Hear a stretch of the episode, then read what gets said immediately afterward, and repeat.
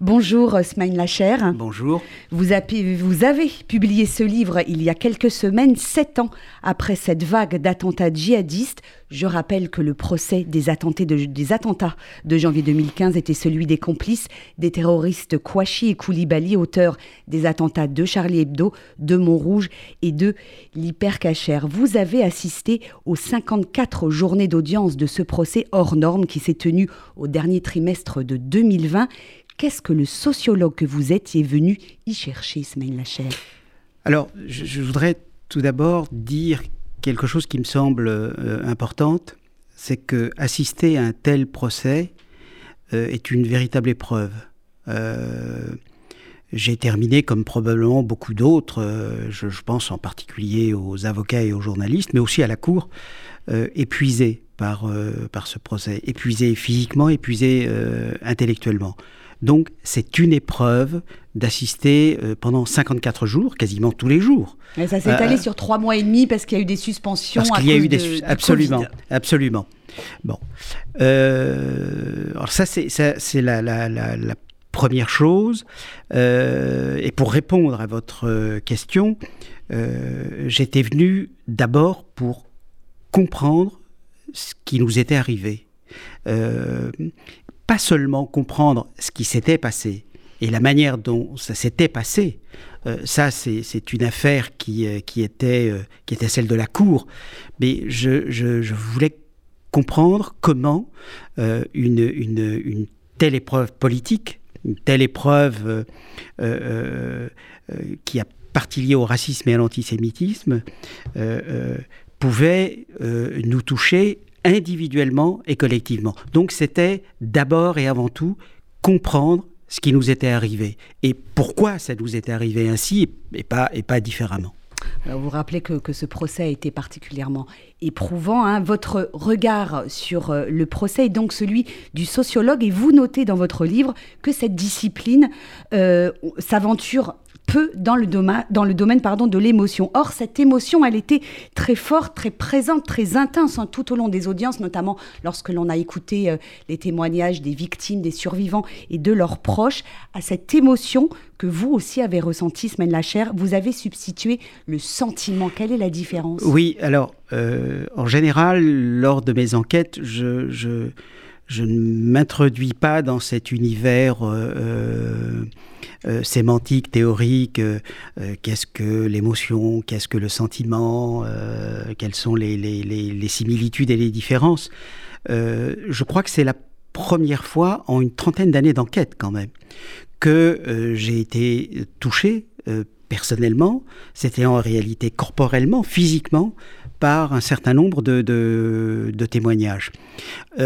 L'émotion a partie liée avec le, le, corps. L'émotion perturbe le corps. Elle, elle le déstabilise. Euh, c'est d'ailleurs ce que signifie, par exemple, la, la, notion être hors de soi. Être hors de soi, euh, ce n'est plus être avec soi-même, et le hors de soi introduit euh, à, l'évidence une, une, une, instabilité. Alors, pour moi, il, ne fallait pas que je sois ou que je paraisse instable. C'est important parce que l'instabilité est un moment où on ne réfléchit plus, et, est un moment euh, où, le, réel, où l'intelligibilité du, monde est suspendue.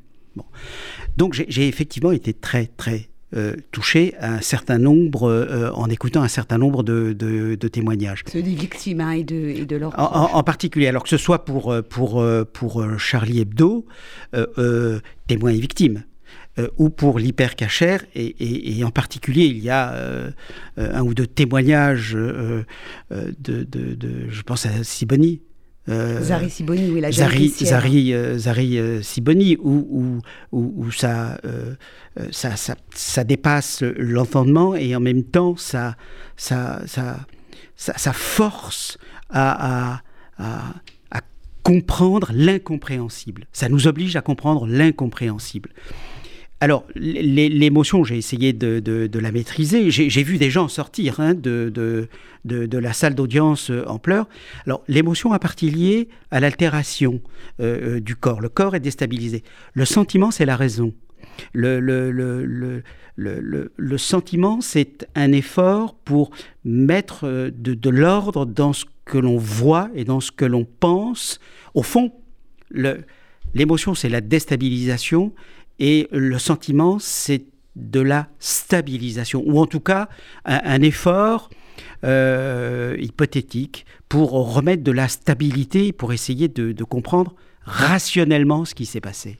Alors un mot euh, avant de rentrer dans, le cœur du sujet hein, de, de, ce livre, euh, sur votre méthode de travail de manière euh, générale, le sociologue euh, mène des entretiens avec les différents protagonismes de l'affaire euh, qu'il étudie. Or, ça n'a pas été possible. vous dites dans le livre que vous vous êtes intéressé au rebut, c'est-à-dire à ce qu'on ne voit pas que vous avez perçu, vous, Semaine Lacher. Oui, alors j'ai essayé... Vous n'avez fait qu'écouter les audiences, hein. vous n'êtes pas... n'avez pas non, alors je n'ai pas fait d'entretien, mais euh, peut-être que l'avez-vous remarqué, puisque nous nous sommes vus à plusieurs reprises lors de, de, ce procès, j'ai laissé traîner, entre guillemets, mes, mes oreilles. Euh, j'ai bien évidemment parlé avec les uns et les autres euh, de manière informelle.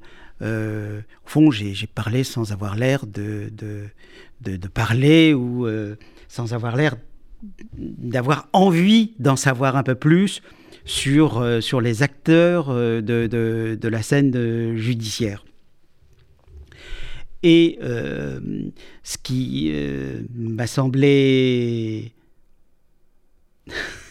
Oui. oui. Non, ce qui, ce qui m'a semblé, ce qui m'a semblé important, c'est, c'est de, de lier journalisme et et sociologie. Le journalisme, parce qu'il se passait des choses qui allaient très très vite. Il y avait des propos, il y avait des situations, il y avait des actes euh, qui, euh, euh, qui étaient produits et qui, et qui aussitôt disparaissaient. Et puis la sociologie comme arrière-fond. Au fond, ce qui m'intéressait, c'est, de voir ce qui se passait sous les yeux et d'avoir en arrière-fond le, le, le le, capital intellectuel, le capital sociologique qui me, euh, qui me, euh, qui m'aidait à, comprendre précisément ce qui se passait. Ça, c'est le premier point. Journalisme et sociologie, je pense que ça peut marcher de, de, pair quand on sait articuler les deux. La, le, le, rebut, euh, c'est ce qui tombe par terre, ce qui est rejeté ou ce qui est jeté, vous pouvez d'ailleurs employer une métaphore postale. Hein. Euh, le, rebut, c'est la lettre qui ne trouve pas de destinataire et donc qui est mise au rebut. Euh, le rebut, c'est le dépôt. Euh, et, probablement que personne ne viendra la, chercher. Et peut-être qu'il y a des choses très très importantes. Alors, donnez-nous un exemple pour qu'on comprenne bien. Bah, par exemple, à propos de, de la religion. Euh, vous vous souvenez probablement qu'au début, il y a eu une controverse sur le, statut de la religion lorsqu'il s'est agi euh, d'interroger les accusés, les, prévenus, euh, sur leur personnalité. il y a eu une, controverse entre la Cour, les avocats de la défense et les avocats de, des, partis civils. Est-ce que la, la, religion euh, est importante pour comprendre la personnalité des accusés ou est-ce que la religion est quelque chose de spécifique qui doit avoir un statut particulier et qui doit donc être abordé euh, euh, dans un moment qui lui est propre? Bon, donc on n'a pas besoin d'en de, de, connaître plus sur la personnalité des, accusés. la religion n'y aidera pas. Or, euh, s'il y a bien un procès où il a été question de, religion, implicitement ou explicitement, c'était bien celui-là. Et, en fait, il n'y a quasiment pas eu de, de, controverse sur, euh, à ce moment-là sur la religion pour une bonne et simple raison. C'est qu'en fait, le droit ne pouvait pas euh, intégrer la religion comme une donnée fondamentale qui pouvait produire de l'intelligibilité sur la, sur la, personnalité des, accusés. Les faits sont les faits, la religion c'est la religion, et le droit a absolument besoin de cet artifice pour séparer non seulement les choses, mais pour comprendre ce qu'il a envie de comprendre, tout en discriminant religion et personnalité, par exemple, ce qui objectivement est un non-sens. Mais là, c'est un artifice et le droit on a absolument besoin pour être le droit.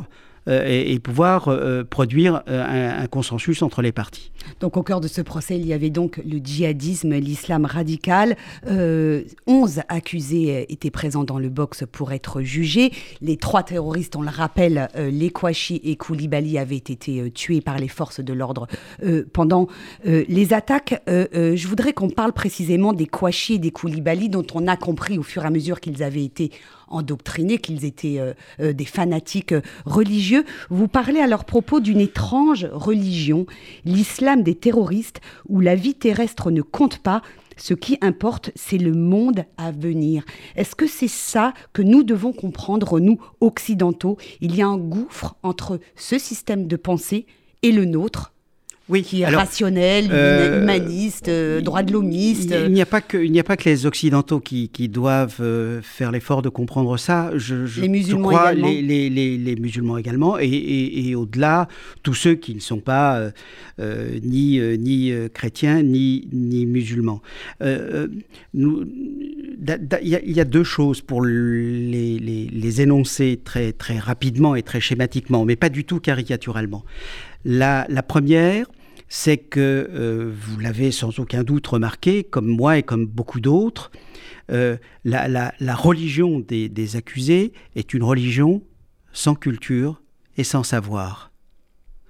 Euh, c'est une, une espèce de, de, religion pratique de deuxième, troisième, quatrième main. elle arrive toujours par d'autres, comme c'est souvent le cas dans les processus d'apprentissage. Mais euh, il se trouve que euh, même ceux qui dispensent la, la, euh, la, religion sont, ont eux-mêmes accueilli cette religion, si je puis dire, à partir d'une deuxième, troisième, quatrième main. Ça, c'est le premier point. Le deuxième point, c'est que c'est une religion qui n'advient pas dans n'importe quelle condition. C'est pour ça que je dis que c'est qu'elle est sans culture et sans savoir. Elle intervient dans des réseaux de sociabilité à l'intérieur des cités ou en prison, et c'est le cas des frères Kouachi et de, et de Koulibaly. L'autre point qui est, à mon avis, très très important, c'est que, euh, en, fait, la religion ici a pour fonction d'être une procédure relativement facile d'accès à la rédemption.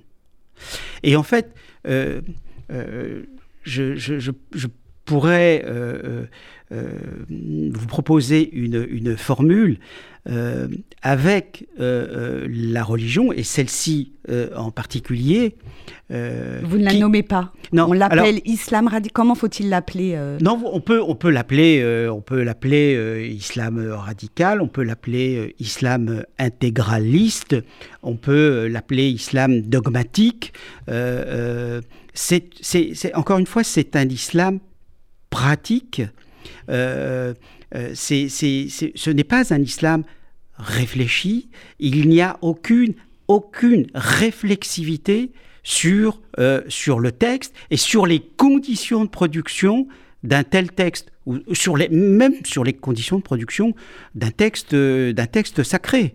Euh, euh, sans culture, sans savoir. D'ailleurs, tout, tout, le monde a remarqué que le capital scolaire est relativement faible. Hein, mis à part une ou deux personnes qui ont fait... sont allés jusqu'au bac ou un peu au-delà. Entre guillemets, alors il faut, faudrait voir dans La quelles plupart, conditions. on avait l'impression qu'ils avaient arrêté l'école à 12 ans. Quoi. Oui, oui, absolument. Non, l'école n'était pas, leur, n'était pas leur motivation première, c'était pas, euh, c'était pas leur fort. Bon, mais il faut bien évidemment replacer les, les, processus de scolarisation dans les, dans les conditions d'existence dans lesquelles ils, ils, étaient. Donc le dernier point, c'est que euh, euh, rédemption, c'est, et vous allez voir que tout à coup les, les, les alors, je ne sais, pas exactement combien il y en a, mais on dit parfois 47 vierges. Mm. il y a un impératif de report de jouissance C'est-à-dire que c'est pas sur cette terre qu'on va jouir de, la vie et qu'on va jouir des, des, plus douces et des plus sucrées jouissances, en particulier avec les femmes, mais c'est au paradis. Euh, c'est ça qu'il faut bien comprendre et c'est un sujet, bien sûr, euh, vous le savez, qui occupe euh, l'actualité. ce que vous nous dites dans, votre livre, c'est que cet islam radical, finalement, il offre une vision binaire et très simpliste hein, du monde à, ses adeptes, avec d'un côté ce qui est licite, ce qu'on a le droit de faire, de l'autre ce qui ne l'est pas. Donc d'un côté le monde des croyants et de l'autre celui des, des des incroyants. Finalement, c'est un confort, c'est un refuge pour des individus qui sont, comme vous l'avez dit, sans repère père sans culture, à la recherche finalement peut-être d'une identité? Oui, alors c'est c'est une c'est une euh, si je puis dire les choses les choses rapidement, c'est une structure psychique binaire. Hein. C'est euh, euh, il y a eux et il y a nous. il y a le bien, il y a le mal. il y a le permis et il y a le non permis, l'interdit. Et ce que je, voudrais dire, et c'est un processus, un processus pardon, qui renforce cette binarité, c'est qu'en réalité, la rencontre, et je dis bien la rencontre avec la religion, c'est une rencontre de la religion parce qu'elle énonce en termes d'interdit. C'est d'abord l'interdit qui s'impose dans un système euh, religieux pratique. la, chose est très simple. Euh, euh, l'islam, c'est d'abord et avant tout un certain nombre d'interdits. C'est pas un moyen, ou c'est pas un texte pour réfléchir. C'est pas un texte pour se poser des questions. C'est pas un texte qui sert à comparer avec d'autres religions. C'est pas, pas un texte qui, qui, euh, euh, à propos duquel on cherche euh, à savoir comment il a été produit, dans quelles conditions il a été produit, où il a été produit. Bon, il n'y a, aucunement une anthropologie, une anthropologie ni historique ni philosophique du, texte sacré. L'islam, c'est d'abord des choses permises et c'est d'abord des choses interdites. Et ce qui est encore beaucoup plus fort, ce sont les choses interdites sur les choses permises. Et d'ailleurs, toutes les conversations des dévots quels qu'ils soient d'ailleurs, ces dévots, à quelque religion qu'ils appartiennent, c'est d'abord, d'abord des conversations qui tournent autour de la proximité ou de l'écart à la norme religieuse. Alors, à partir de quel moment, comme ça a été le cas pour les trois terroristes de Charlie Hebdo, de l'Hypercacher et de Montrouge, à partir de quel moment on bascule de l'islam religieux à l'islam politique? Et là, Semaine Lacher, je vous cite à nouveau, les terroristes sont dans l'illusion théologique, mais qui produit des effets politiques bien réels. Euh, oui, l'islam euh, l'islam pratique qu'ils ont rencontré, soit la cité, euh, dans la cité, dans un réseau de, de euh, d'ailleurs lui-même inscrit dans, euh, euh, un, réseau de, délinquance, ou en prison. Hein, c'est quand même alors il y a Internet, mais là, il a été très peu question d'Internet. Mais ces deux espaces, ces deux lieux de, rencontre, on n'y rencontre pas simplement des gens, on y rencontre des gens et la religion, ou des gens avec leur religion.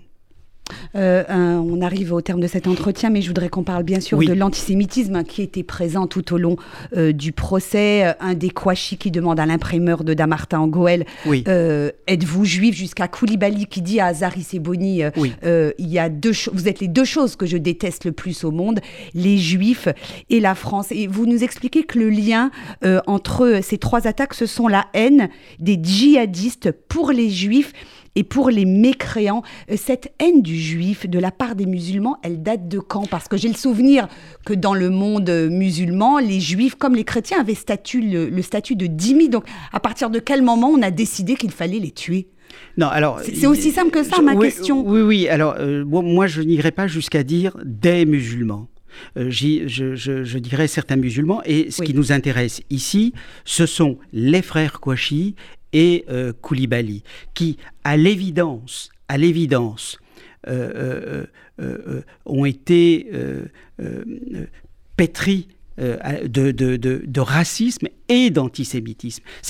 car il n'y a pas seulement de l'antisémitisme chez, les, chez, chez Koulibaly ou chez, les chez les Kouachi. Il y a un, un racisme pour tout ce qui n'est pas arabe pour tout ce qui n'est pas arabe. Donc il y a euh, euh, la dimension à la fois euh, ethnique, une sorte de racisme ethnique et un antisémitisme qui ne fait l'ombre d'aucun doute. D'ailleurs, ils le disent eux-mêmes. Et à un moment donné, vous vous souvenez, les frères Kouachi ont été voir Farid Benitou pour alors, je ne me souviens plus si c'est Saïd ou, ou Shérif qui demande à Benitou s'il est possible, autrement dit, s'il est licite de, euh, euh, s'attaquer à des commerces juifs. Bon. Et euh, que ce soit Koulibaly ou que ce soit les frères Kouachi, vous voyez bien que il y a